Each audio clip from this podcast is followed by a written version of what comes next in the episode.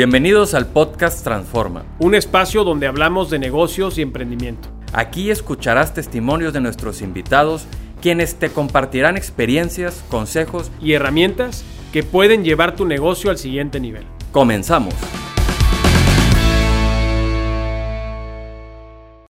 Bienvenidos a un capítulo más del podcast Transforma. El día de hoy estamos muy contentos porque nos acompaña un gran invitado, Luis Ramón, y me voy a permitir leer un poco de, su semblanza. Luis se graduó de ingeniero mecánico electricista del TEC y posteriormente obtuvo su maestría en administración por la misma institución. Fundó a los 26 años DIRAM, una empresa líder en México y con reconocimiento internacional dedicada a prestar servicios de ingeniería eléctrica con especialidad en sistemas de potencia y calidad de energía a numerosas industrias. Publicó su primer libro en el 2011 con gran éxito, de cuya aparición conmemora el décimo aniversario, mientras tiene en proceso eh, de edición dos más. Está casado desde hace 28 años con Carla, con quien tiene dos hijos, Carla y Luis. Es un viajero inalcanzable, incansable, buscador de aventuras, ha sido lector y jugador de golf. Disfruta de una o dos cervezas en alguna playa y un acérrimo apasionado de los acereros de Pittsburgh. Bienvenido, Luis. Muchas gracias. Hoy estamos de capa caída con los acereros de Pittsburgh. sí, ¿verdad? Pero, pero regularmente les ha ido bien estos últimos años. Además de que le vas al Necaxa también, eso es un dato interesante. También le vamos al Necaxa. Creo que hay como cinco, un... Ernesto Cedillo y yo. pues bienvenido Luis Gracias, a, este podcast. Eh, la verdad es que eh, es un gusto tenerte aquí. Eh, Igualmente para mí. Porque pocas historias de emprendimiento tan naturales, tan, digamos, accesibles y de grandísimo éxito, eh, representando a Diram, una empresa ya mediana, eh, con reconocimiento internacional. Y una de las cosas que a mí me llamó más la atención, eh, conociendo tu trayectoria, es que empezaste Diram a los 26 años de edad. Ya estabas graduado, ya habías chambeado. Sí, este, como mencionaste, yo me gradué de ingeniero mecánico electricista. entré a trabajar la, verdad, honestamente, yo no quería ser ingeniero y fue una decisión casi forzada a mi papá, este, que hoy agradezco. Eh, casi te puedo decir que cuando tienes 18 años te conoce más tu papá que tú. Entonces, eh, entré a trabajar a una empresa aquí de Monterrey en, el, en lo que no fuera en el área de ingeniería. Entonces yo entré a trabajar en el área comercial, que es algo que pocos ingenieros decimos que nos gusta ser vendedores como que estudiamos ingeniería y queremos decir que hacemos diseños y finalmente cualquier cosa se tiene que vender. Eh, dos años y medio después, eh, uno de los clientes a los que yo estaba atendiendo me propuso eh, poner una distribución de sus productos aquí. Y, yo ya había, estaba estudiando en ese momento de maestría y, y en una de las clases pues había que inventar un negocio con una barrera de entrada. Y yo puse la barrera de entrada, pues el conocimiento que tenía de la parte eléctrica. Aunque no quería ser ingeniero eléctrico, pues era algo que, ya tenía dentro de mi blog. Y, de ahí nació Dirama, a los 26 años. Este, yo estaba recién casado, tenía cinco meses. Eh, y, de un proyecto anterior, de un emprendimiento anterior que no había funcionado, este, pues le dije a mi esposa, bueno, pues vamos a, vamos a intentar este. Y si en cinco meses, estamos hablando de julio del 93, si para Navidad no pega, este, pues ya veremos qué hacemos. Eh, pues de julio del 93 a hoy, pues aquí seguimos, ¿no? Ya... Sí pegó. sí, sí, pegó. Una empresa de... Somos ahorita 135 personas, eh, con presencia en prácticamente todas las partes de, México. Y recientemente un socio extranjero nos eh, compró el 20% de DIRAM con el objetivo de eh, imitar o emular eh, los proyectos y productos que hemos realizado aquí en el mercado más grande del mundo, que es el mercado americano. Wow. Pues sí. Así la historia resumida en, literalmente cuatro minutos. pero tengo. Eh, me, causó mucho clic la temporalidad de tus objetivos. O sea, cinco meses un proyecto que no jaló y lo mandaste a volar y luego cinco meses le diste de vida al otro. El, primero no, no es que lo haya dado yo a volar, se, dio a volar solo, este, por un tema de financiamiento. Y, el segundo, pues, pues yo me puse la meta de que tenía que funcionar en seis, en seis meses. Cuando estás emprendiendo y no necesariamente un negocio nuevo, finalmente yo sigo emprendiendo todos los días a pesar del negocio que tiene 28 años y, em, seguimos emprendiendo proyectos y seguimos emprendiendo aventuras y seguimos emprendiendo esta que te digo con, el, con nuestro nuevo socio, eh, pues es un, es un emprendimiento, ¿sí? Vamos a ver qué sucede en los Estados Unidos. Eh, creo que uno de los puntos principales es que tienes que ir poniéndole deadlines, deadlines a tu proyecto, si no eh, puedes quedarte eternizado en esa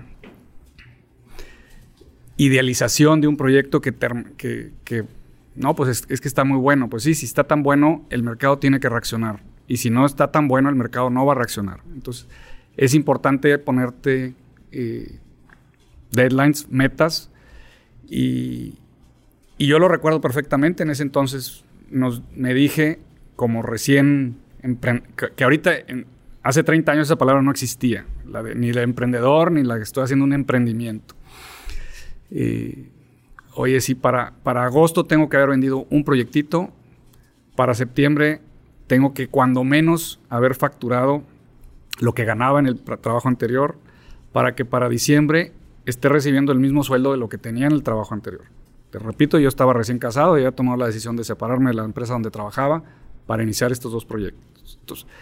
Es, es, ha sido una constante de, en estos 30 años tomar muchos riesgos, muchos medidos, pero a cada uno de esos riesgos, a cada uno de esos emprendimientos, ponerle un cronograma y un tiempo de acción. Se tiene que ver que una respuesta en ese proyecto y no nada más quedarse en el, en el ideal de que creo que inventé algo muy bueno. Sí esa idealización creo que puede ser uno de los principales eh, obstáculos para el éxito de un emprendimiento, ¿no?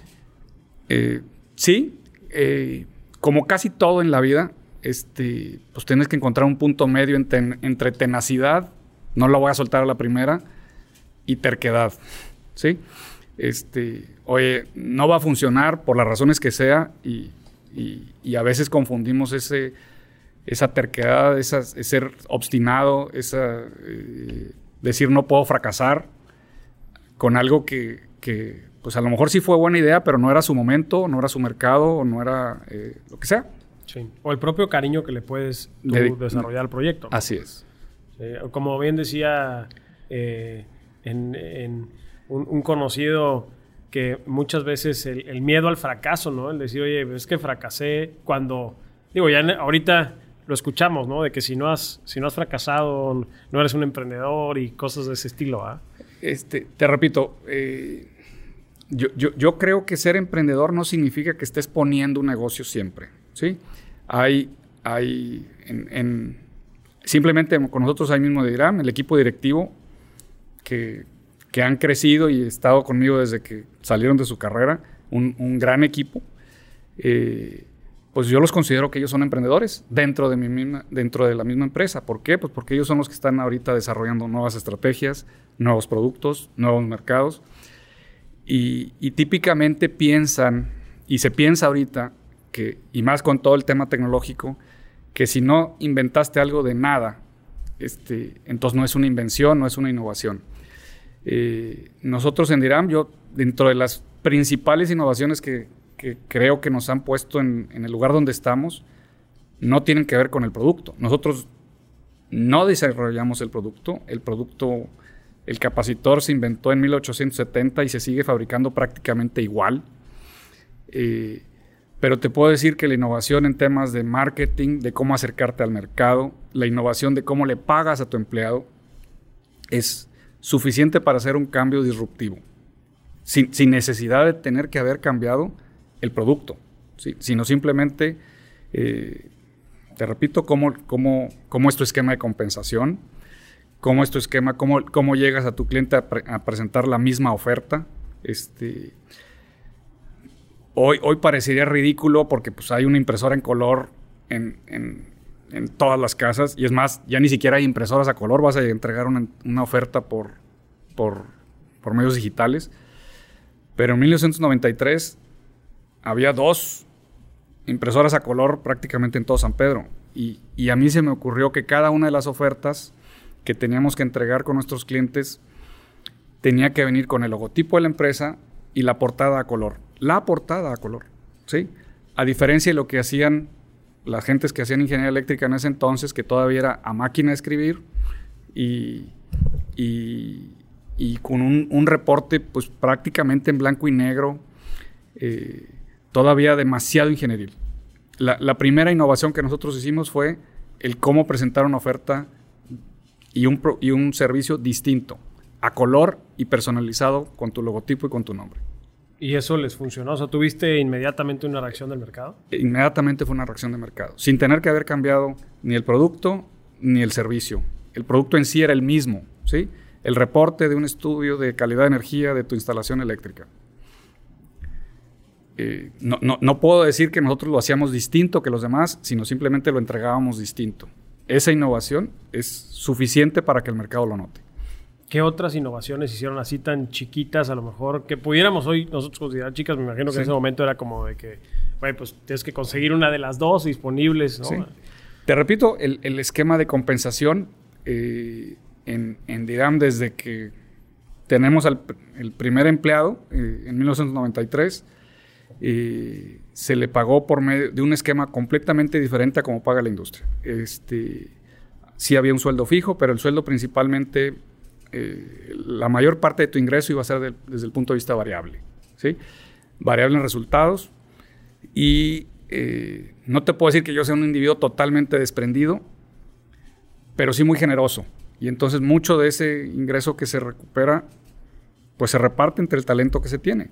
Y, y es la mejor manera de volver a seguir a, este, atrayendo talento. ¿Qué pasaba en ese momento cuando a lo mejor la mayoría de la gente lo que busca es estabilidad. Uh -huh. eh, que tú les planteabas, oye, pues, pues, el X% por ciento de tu sueldo va a ser el variable y va a ser la, la mayor parte. La mayoría no te decían, oye, pero espérate, porque pues, ¿qué pasa si no vendo? ¿Qué pasa si no alcanzo? ¿Qué pasa si no...? Que creo que es una, una, una preocupación que hasta la fecha existe, sí, ¿no? Sí, en sí. el talento.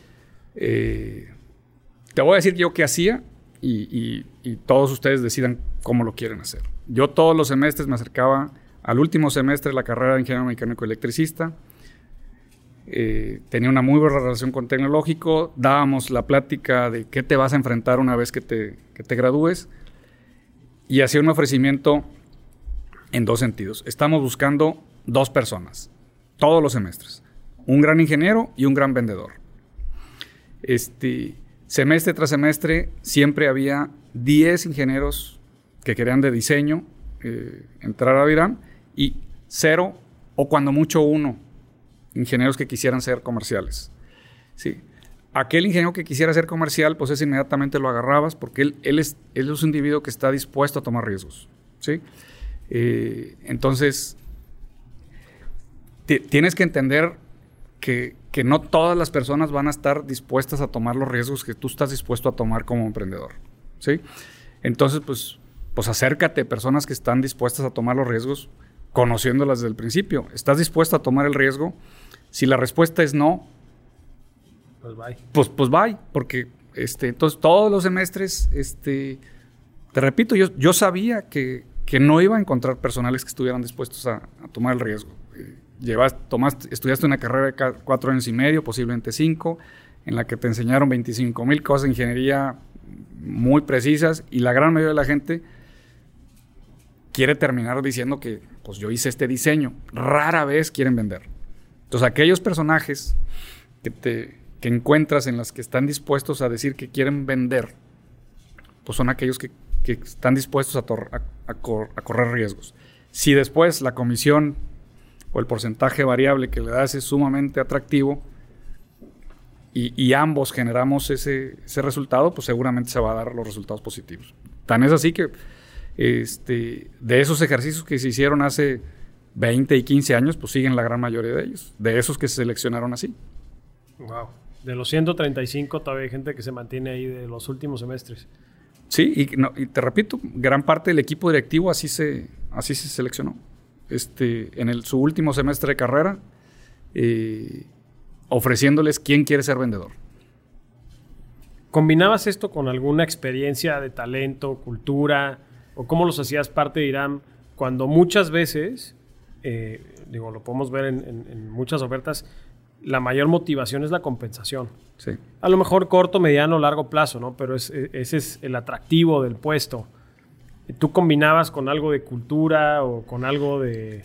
Pues, pues te repito, en, en, el inicio pues no había gran cosa más que pues te estás reportando con el dueño que, el primer empleado y yo, pues hacíamos todo, y cuando éramos cinco, pues hacíamos pues, todo. Este, eh, yo creo que a lo mejor todavía en el año 15 yo representaba el 80% de las ventas del, del, negocio. Hoy prácticamente ya no. Este, el negocio corre, corre sin mí. Eh, en Diram sí, sí te puedo decir, porque es, es, famoso este, aquí en Monterrey y, en el Tecnológico, en la, UDEM, en la Universidad de Nuevo León, el, el, el Diram Way, la, manera en que nosotros hacemos eh, las cosas, típicamente, hoy se usa la palabra disruptiva, pero nosotros le decimos simplemente son diferentes, ¿sí? Eh, y la gente eh, la, seleccionamos de esa manera, si no, si no vas a estar a gusto y, por ejemplo, para el, día de Halloween, pues hay fiesta de Halloween y tienes que venir disfrazado. Y aquellos que, no les gusta eso, pues típicamente no caben en ese, en ese cuadro de, decir, oye, aquí vamos a venir a, divertirnos. Eh, previo a COVID, este, nos íbamos dos o tres veces al rancho, este, y, también hay gente que dice, ¿cómo, ¿por qué prestas tu rancho para que todos lo usen? Bueno, pues todos lo usan.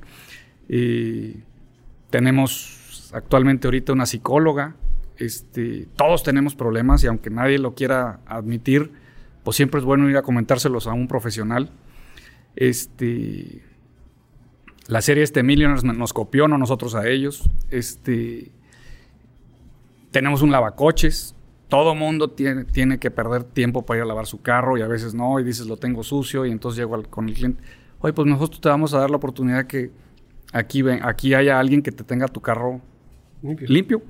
Este, eh, tenemos dos bares en la oficina y puedes entrar a tomarte las cervezas que quieras, este, a la hora que quieras. Eh, ha sido un experimento social muy interesante porque eh, la cerveza la vendemos en 10 pesos y, el barril tiene aproximadamente 50 cervezas. Y cada vez que se acaba el barril, pues hay entre 480 y 520 pesos. Este, sin ninguna cámara que esté fijando. en el momento en que tú entregas con verdadera confianza, típicamente recibes también confianza de vuelta. Sí, entonces, sí, hay, hay una cultura, de verdad hay una cultura muy distinta. Este, buscamos siempre eh, depende para qué posición el talento que, se ocupa. Eh, para, actualmente para las posiciones de diseño, pues sí, los que están son el top 5 de cada generación. Este, y, y, es parte de haberlo seleccionado de esa manera para, oye, demostraste ese entusiasmo, esa dedicación, y además le entiendes y nos vas a costar menos educarte.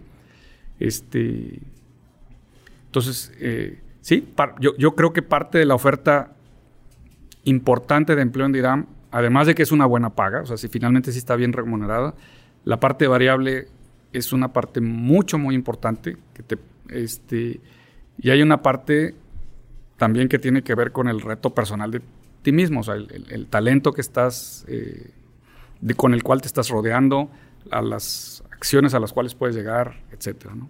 Claro. Todo esto me imagino que no lo sabías a los 26. Desde luego que no.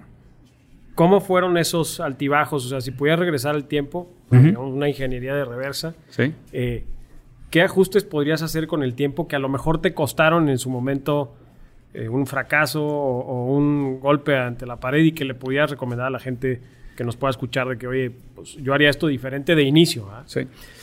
Fíjate que casualmente esa pregunta ahorita eh, me la acaba de hacer un recién empleado en, esta fiesta que te digo, la, más reciente que se tuvo de, Halloween. Y, oye Luis, este, y cuando empezaste Dirán, ¿te imaginaste esto? Desde luego que no. Desde luego que no. Y, no porque haya pensado chico o porque no lo, sino simplemente porque en realidad yo no, yo no lo dimensioné de ese tamaño, en ese, en ese entonces. Eh, hoy, sin lugar a dudas, estoy sumamente satisfecho y orgulloso de lo que se ha hecho. Este, una de las puntos que yo les comento más, más agradables para mí es, esa misma escuela. Eh, de estos, ahorita hay 130, pero a lo mejor han desfilado unas, en estos 30 años, o bueno, casi 30 años, de 28 años, unas 300 personas, ¿sí? Ahí con nosotros. Y de esas, de esas 300 personas que cuando menos estuvieron seis meses trabajando en Dirán, hay 22 empresas. Entonces, Dirán también se ha caracterizado para ser una escuela de, emprendedores, ¿sí? casi, casi te podría decir, este, con muy poquita humildad, pues, pues tenemos un rate mejor que una escuela de negocios grande. O sea, entrar a trabajar con nosotros, uno de cada diez va a tener su negocio exitoso a largo plazo. ¿a, qué, ¿A qué lo atribuyo? Bueno, pues finalmente de lo que eh, yo he estado cerquita, este, cuando éramos menos, de verdad, sabía perfectamente cómo se llamaba la novia, la esposa, el hijo, cuándo era su cumpleaños. Me encantaría saberlo todavía. Este, no puedo hacerlo, pero, pero eh, todos y cada uno de los días, tan pronto yo llego, yo paso a saludar personalmente y de mano a todos y cada una de las personas, desde el que lava los carros hasta el director general. Eh, eso es un acierto. Este, ¿Dónde nos hemos equivocado? Eh, te repito, como todo en la vida, cualquier rebanada de jamón, por más delgada que sea, tiene dos caras. Muchas veces nosotros mismos nos hemos dado cuenta que hemos cambiado con mucha frecuencia muchos de los esquemas que estamos buscando.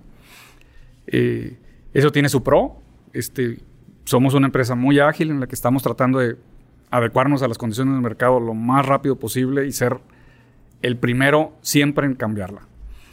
Eh, tiene su contra. Este, apenas te estás acostumbrando a una cuando ya y no sabes si le va a dar el resultado esperado cuando ya la cambiamos. Este, entonces, todos ya los que ya tienen mucho tiempo en Irán saben que este, pues ahí viene el cambio, ¿no? Este, ¿Qué podría pensar que a lo mejor hubiera sido un poquito más paciente con algunos con algunas decisiones que se tomaban. Este, oye, pues déjala ver si funciona un poquito más tiempo antes de volverla a cambiar. Eh, en mi naturaleza personal, pues no, no se da. O sea, yo, si se me ocurre algo y creo que puede llegar a funcionar, pues intento, intento ponerla, ponerla en marcha. Oye, al final del día, ¿cómo visualizas Diram? ¿En qué etapa estás ahorita? Porque mencionabas que ya hay un director general. Ya hay un director general. ¿No eres tú? Ya no soy yo. ¿Desde hace cuánto tiempo hiciste este cambio? Eh, el director general acaba de empezar ahorita en agosto de este, este año. Eh, se hizo una búsqueda eh, profesional. Tenemos un consejo de administración, hemos tenido dos. Este, el primero con gente muy, muy capaz, pero era demasiado consejo para el tamaño de la empresa en, el 2010. Eh, en el 2016 volvimos a, eh, renovamos a nuestros consejeros y, tenemos un consejo un poquito más adecuado al tamaño de la empresa de nosotros. Entonces esa fue la primera fase de institucionalización de un gobierno corporativo. Y ya hay un consejo de, seis personas ajenas, es un consejo consultivo, eh, que me ayudaban a mí y al equipo directivo a tomar mejores decisiones.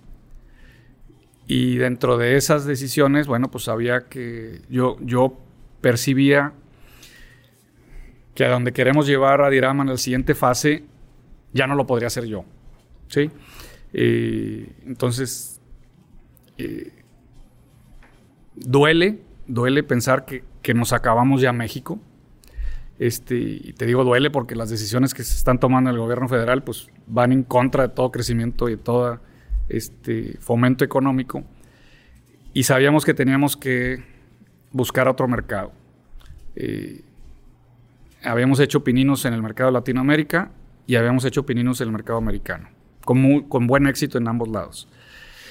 Eh, pero pues si le íbamos a apostar, pues vamos a apostarle a lo grande y decidimos eh, hacerlo para Estados Unidos. Y, a través de esto pues decidimos buscar un socio. Este, es, es realmente complejo entrar al, al, mercado americano siendo una empresa mexicana. Ya lo habíamos intentado en el 2010, te digo, con un éxito muy limitado, o, alguien lo podría decir, pues en realidad fue un fracaso, ¿no? O sea, vendiste dos proyectos, no es un éxito. Entonces nos dedicamos a buscar a, un socio que tuviera, primero que nada, los mismos valores que nosotros, y, eso, eso es fundamental. Si el socio sabe hacer las cosas, si es un tipo que, que, que conozca, pero no tiene los mismos valores que tú, clientes, proveedores, empleados o socios, tarde o temprano va a tronar eso por el lado más, deja tú más débil, por el lado más fuerte. ¿sí?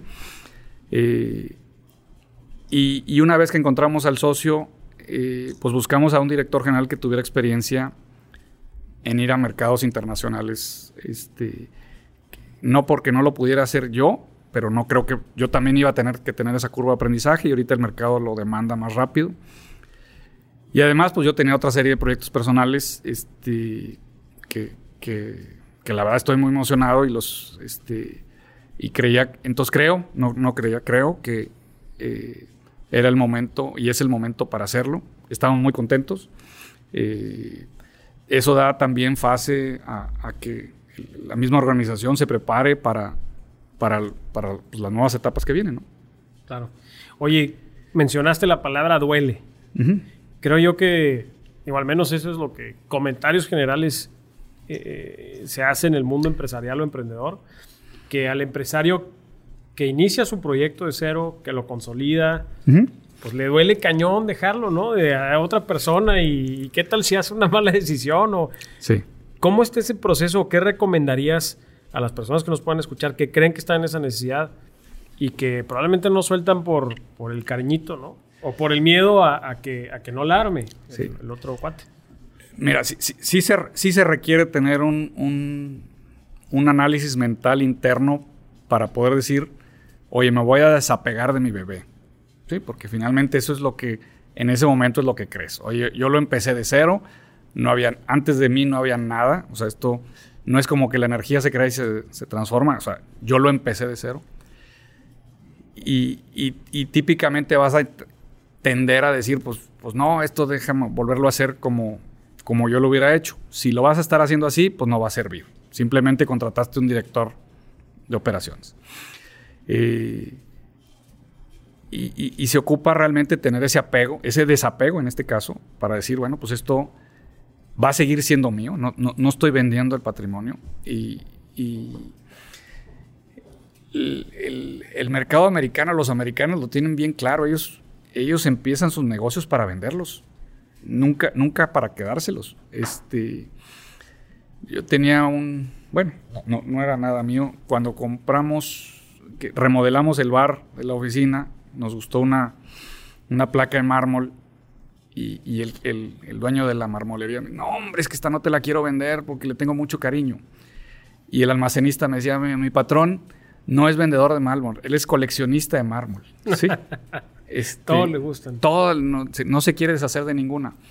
Eh, el, creo que hoy eh, el, joven sabe que quiere, no sé si su plataforma, su aplicación, su emprendimiento va a funcionar, pero sabe que lo tiene que vender.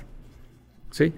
Eh, y eso, eso cambia por completo la manera de hacer negocios. Yo voy a, crear este negocio para venderlo no me lo pienso quedar. El americano lo tiene clarísimo. Nosotros nos cuesta muchísimo decir que lo empecé de cero y me voy a quedar. Es más, se lo tiene, tienen que quedar mis hijos a trabajar ahí. Eh, Carla y Luis, ninguno de los dos están trabajando en Irán. Este, no sé si algún día lo vayan a hacer, pero no es ni obligación, ni mía, ni mía de darles trabajo, ni de ellos de venir a trabajar conmigo. es una cuestión de elección. Así es. Que debería de ser, naturalmente, ¿no? A veces no se da así, pero... Eh, pues mi recomendación sería esa. O sea, este, claro, ellos saben más que, más que otros del negocio, conocen mejor a su papá que, que otros. Y, o sea, los hijos conocen también a tu papá.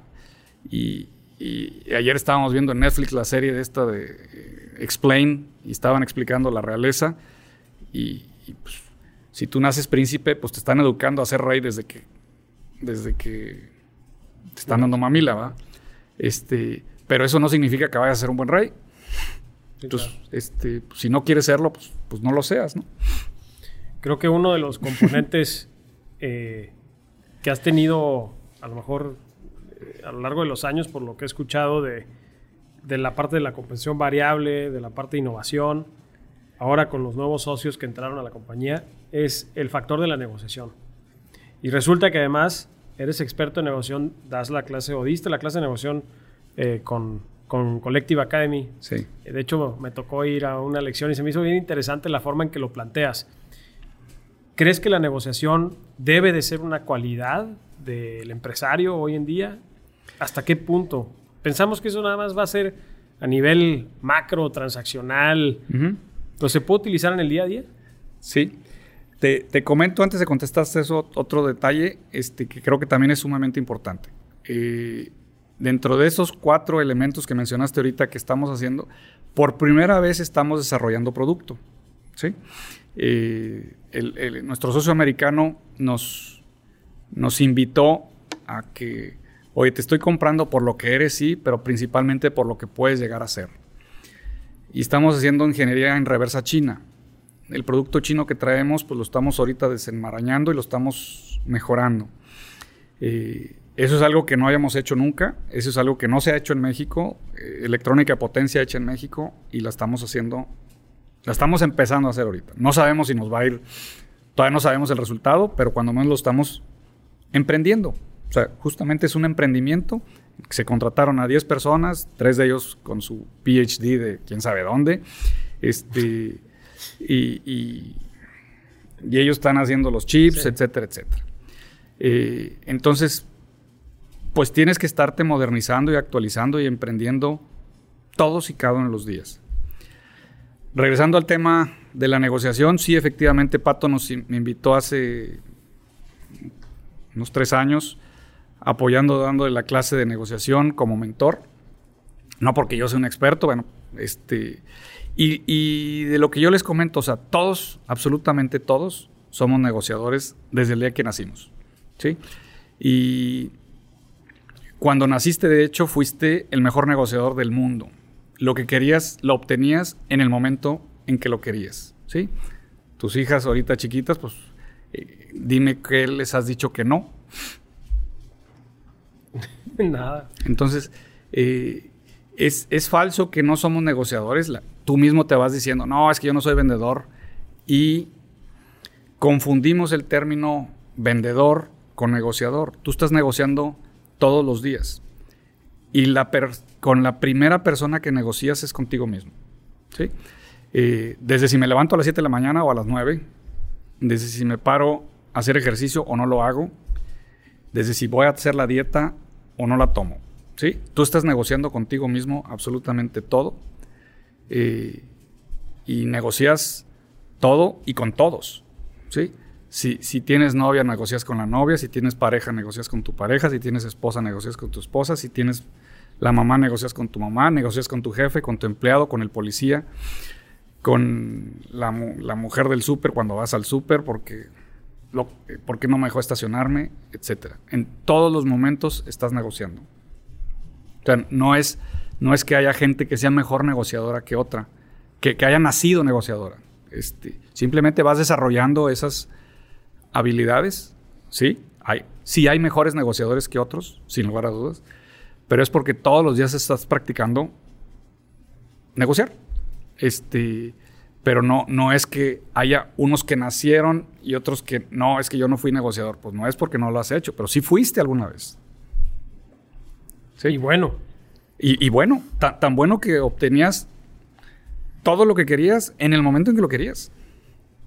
Claro. ¿Sí? Eh, entonces, eh, tratando de contestar la segunda parte de la pregunta, eh, dimos la clase y, la pongo en pasado porque ahorita por los temas de COVID, no sé si, cómo, esté ahorita la, escuela de, de, Collective, pero sí dimos a varias generaciones la clase con... Yo también me siento muy orgulloso, muchos de los alumnos que regresaron conmigo vinieron a decirme, Luis, gracias al, último consejo que me diste, eh, uno de ellos, un emprendedor, me dice, hoy conseguimos dos millones y medio de dólares para nuestro emprendimiento. ¿sí? Y son de esas cosas que, te, que, me hacen sentir bien. ¿no? Entonces, ¿qué hicimos?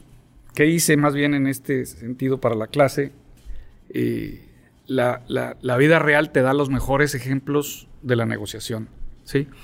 Y, y Hollywood es el, el portento de enseñarte la vida real. ¿sí? Por más que te pongan artistas bonitos, pues te está pasando historias de la vida real. y para mí las, las, principales lecciones de negociación están en las películas de Hollywood. Y, la clase de negociación la hicimos viendo películas. y de ahí, de esas películas o las, de esas escenas, pues generábamos el concepto del aprendizaje que yo he implementado para mis negociaciones que sean un poquito más exitosas. No, ganamos todas, este, intentamos ganar las que queremos. Entonces, pues así, lo, así, fue la clase, eh, vamos a decir, hollywoodesca. ¿Y, esas, esas técnicas que veías en las películas, las implementas tú en, sí, sí, sí. Son, son, el negocio? Son, son las mismas, te repito, son las mismas técnicas que, que cuando menos yo uso. Eh, yo te puedo decir que, en la película El Padrino 1 está, desde mi punto de vista, la lección más importante de negociación.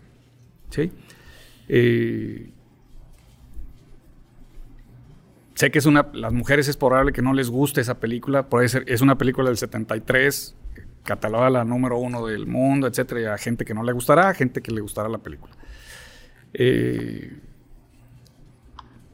Kay le pregunta a Michael que, está haciendo ahí un señor que obviamente se ve con cara de matón y le dice, es el, pues le dice, es el matón de mi papá. Y, ¿qué hace? No, pues él, él se encarga de hacer las ofertas que los clientes de mi papá no puedan rechazar. Y, para mí la mejor eh, herramienta de negociación es esa. Es primero que nada tú identifica una oferta que tu cliente no pueda rechazar. ¿sí? Porque el, la opción de vender, suponiendo que estamos vendiendo, no depende de ti, depende del comprador si decide comprarte o no.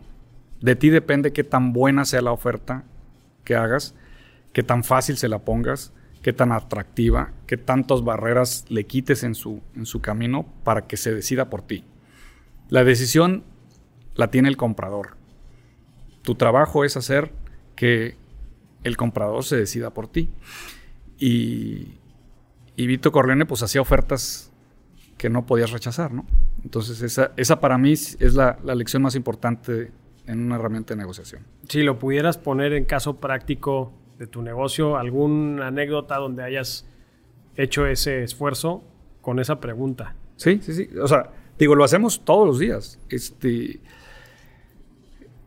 te repito, desde, desde la oferta, hace 27 años, oye, te la voy a entregar en color, te la voy a entregar en computadora con letra bold, donde, en los puntos donde te debes de fijar. Voy a tratar de asegurarme que, voy a resolver tu problema. ¿sí? Si, no, si no tengo la manera de, de, solucionar tu problema, pues no te estoy vendiendo otra cosa. Y, y voy a poner las entendiendo dónde estás, este, es que voy a presentar mi oferta. Y nuestras ofertas ninguna es idéntica. Entonces, en cada una de ellas tratamos de que siempre sea una oferta que el cliente no puede rechazar desde el punto de vista de presentación, desde el punto de vista de costo, desde el punto de vista de servicio, desde el punto de vista de, tiempo de entrega, de logística. Eh, en el 2001 creamos otro esquema comercial que se llamaba contrato por desempeño, en el que nosotros éramos los dueños del equipo y el cliente todavía le compartíamos parte del ahorro que se generaba. Era una oferta que pues, aparentemente no se podía rechazar. No tienes que poner ni un peso y vas a recibir dinero y te vas a quedar con el equipo y te voy a resolver un problema. Este, pues dime cómo, cómo me dices que no. Sí había gente que como quiera decía que no, pero eran las menos. Entonces, eh, e, e, ese ejemplo es el ejemplo de buscar una oferta que no te puedan rechazar. Sí. Buenísimo. Pues, la verdad es que a mí se me hace un consejo bien práctico, porque creo que eh, al final del día, como bien decías, todo es un tema de venta. Eh, y puedes tener la mejor solución del mundo, pero pues si no la vendes, güey, pues ¿a quién se la vas a poner, no? el segundo y tercer consejo están en la película Pretty Woman con Julia Roberts y Richard Gere.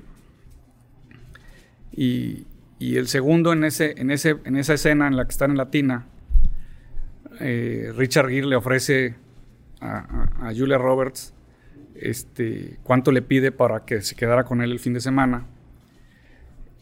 Y ella le dice, este, cuatro mil. Y él ofrece dos mil y luego ella y terminan en 3 mil, cierran el, trato en 3 mil dólares. Cuando ya se va Richard Gere y sale este, Julia Roberts de Latina, le dice Julia, este, te lo hubiera podido dejar en, en 2 mil. Y él le dice, y te lo hubiera podido pagar en 4 mil. ¿Sí? Entonces, el, hay que entender que siempre se va a quedar dinero en la mesa. Siempre, siempre se va a quedar dinero en la mesa.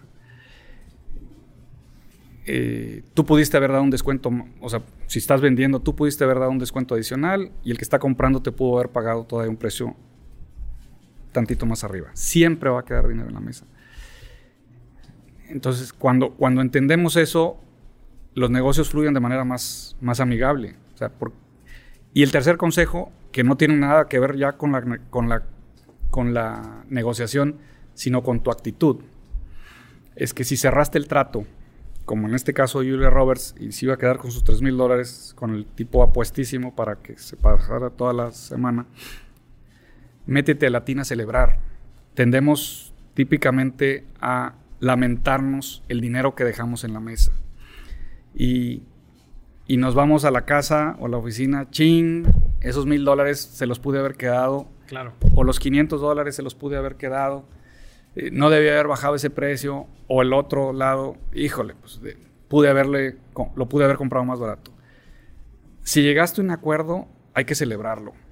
¿sí? Eso es una actitud.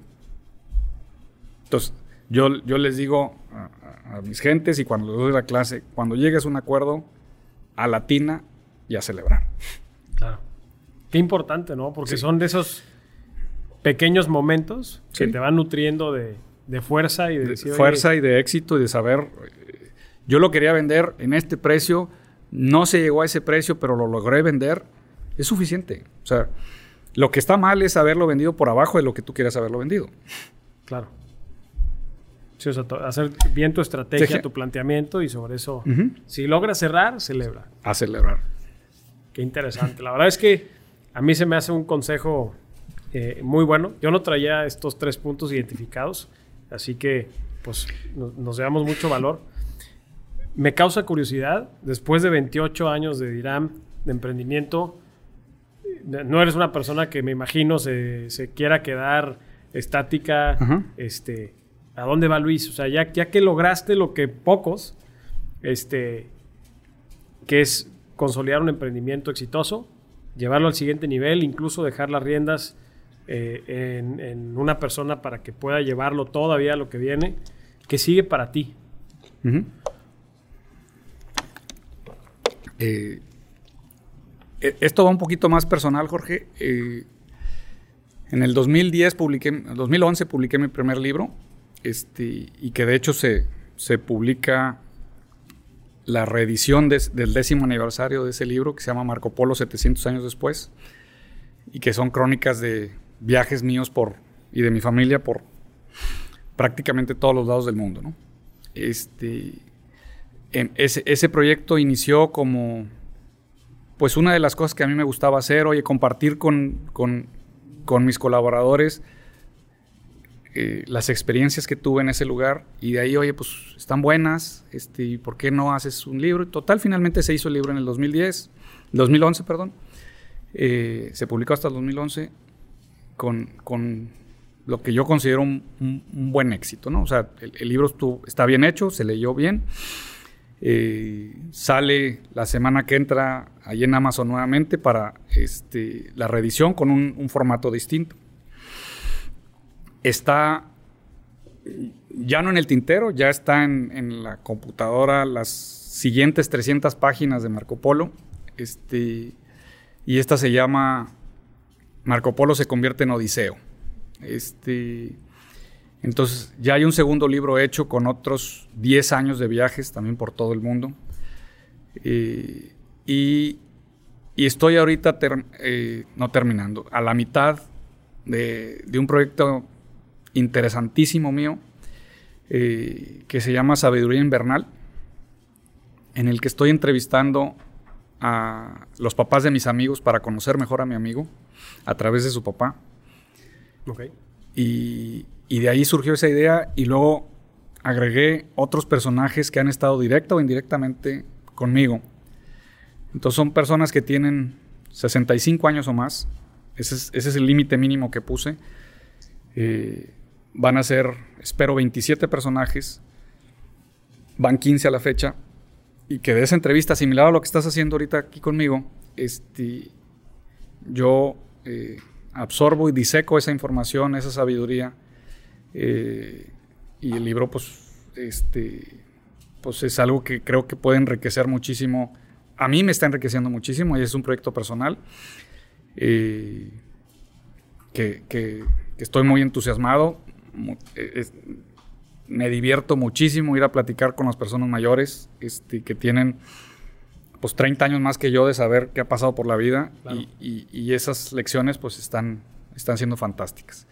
Eh, tenemos nuestra cerveza eh, y, el proyecto de Diram que, que, yo tengo que seguir siendo haciéndola de presidente, socio de mi socio en Atlanta eh, y, seguras, y seguir asegurando pues que, ese, que a donde nos estamos soñando pues vayamos a llegar. Claro. No sé si contesta la pregunta. 100%. 100% pero y sabía que tenías que, que, contar con una actividad bastante eh, cargada. Sí. Y la verdad es que buena onda. O sea, a mí sí me gustaría que nos platiques cuando ya salga el libro a la venta para para igualmente compartirlo. Estoy seguro que va a ser de mucho interés. El del décimo aniversario de Marco Polo sale la siguiente semana, ahí en Amazon. Este, los otros dos, eh, el Odiseo, por yo creería que tendría, aunque ya está hecho, yo creía que se tendría que tardar unos cinco meses después de que sale el primero. Este, y el de Saberino Invernal que le estoy metiendo más ganas porque los personajes tienen prisa.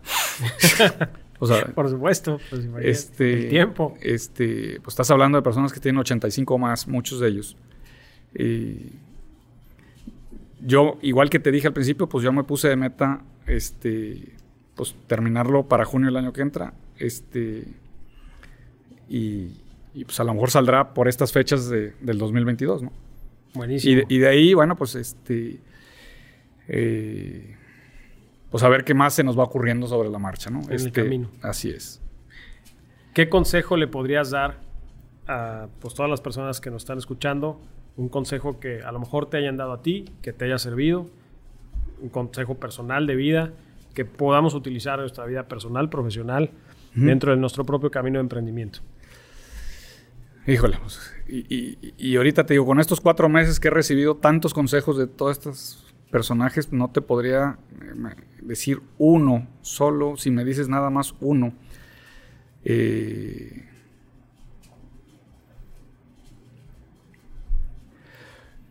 pues yo me he dado cuenta, y, a lo mejor no es un, consejo de negocios, sino un consejo de vida. La vida es padrísima y es para gozarla. ¿Sí? Entonces, aquello que estés emprendiendo, pues gózalo. Si, te causa más estrés del, gozo, pues hay algo que, no está saliendo bien. ¿sí? Eh, casi, casi tendrías que tener en tu estado de resultados ingresos igual a gozo, este, egresos igual a, preocupaciones. Si la utilidad es, no está en números negros, hay un proyecto que no, no está funcionando. Claro. Buenísimo. Pues Luis, muchísimas gracias. Al contrario, Jorge, gracias a ti, gracias a todo tu público. No, hombre, nos vamos con un capítulo extremadamente interesante. Estos tres puntos de la negociación, la historia, eh, nos deja muchísimo aprendizaje. De verdad agradezco mucho tu tiempo. Te deseo mucho éxito para gracias. Marco Polo eh, en la nueva versión de aniversario y también pues los siguientes proyectos que traes. Luis, ¿cómo podemos contactarte? Este, Mira, mi correo electrónico es lramon La página es www.diram.com y la página para comprar el libro, este, creo que se llama luisjramon.com. Eh, espero que ustedes hayan disfrutado mucho de este capítulo, al igual que nosotros. Así que sigan al pendiente de este podcast Transforma. Nos vemos a la próxima.